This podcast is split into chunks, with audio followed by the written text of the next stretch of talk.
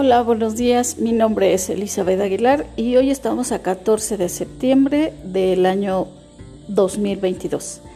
Hablaré del tratamiento de las enfermedades infecciosas producidas por hongos, eh, que comúnmente conocemos como micosis.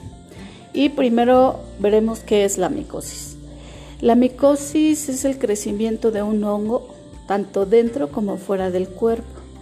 De estos existen varios tipos y a través del audio hablaré de ellas, de sus tratamientos y las interacciones de medicamentos antifúngicos con otros fármacos.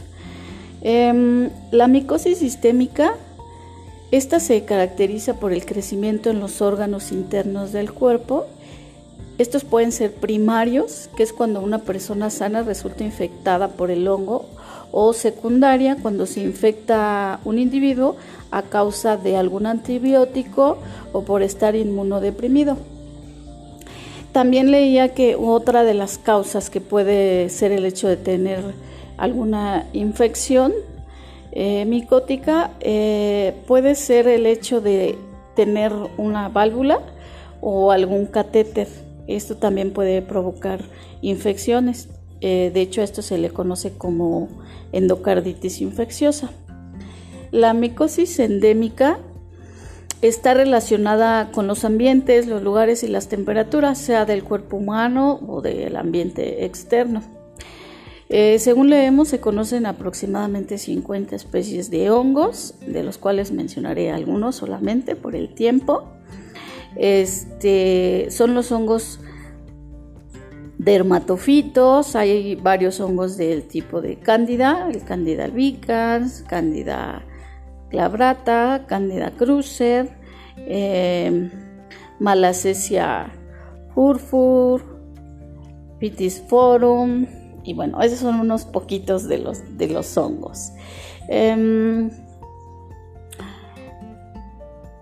otra cosa es que, que me, parece importante es mencionar que la micosis puede tener lugar en una, por ejemplo, en una leve infección superficial en la piel o muy, muy severa, como ya lo mencioné eh, en la micosis sistémica, puede afectar eh, los tejidos, los órganos e incluso los huesos. Y muchas veces también el hongo puede iniciar a lo mejor de manera superficial y si no se atiende pues puede llegar a extenderse a estas otras áreas.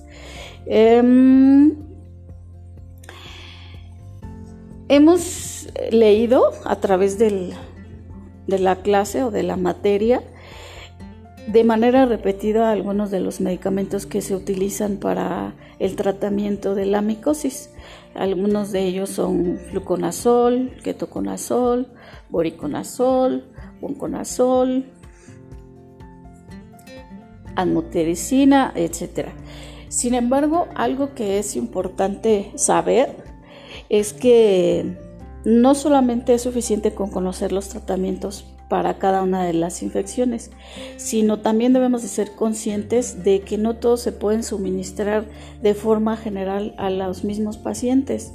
Em, existen varios que pueden causar reacciones adversas al ser mezclados con otros, que es lo que se denomina como concomitante.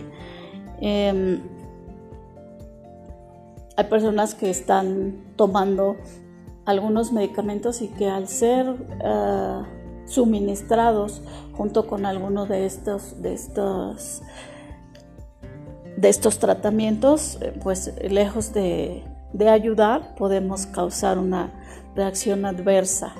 Em, de los fármacos existen fármacos que son orales, otros que son de uso tópico, eh, soluciones, y esto va a depender tanto de la gravedad de la micosis, este, como del área también, o como ya decía, en el caso de que se estén tomando otros medicamentos, pues a lo mejor este, se pueda usar de forma tópica. Entonces es importante también conocer las reacciones adversas de, cada uno de estos medicamentos de acuerdo a alguna otra enfermedad subyacente que pueda, que pueda tener el, el paciente.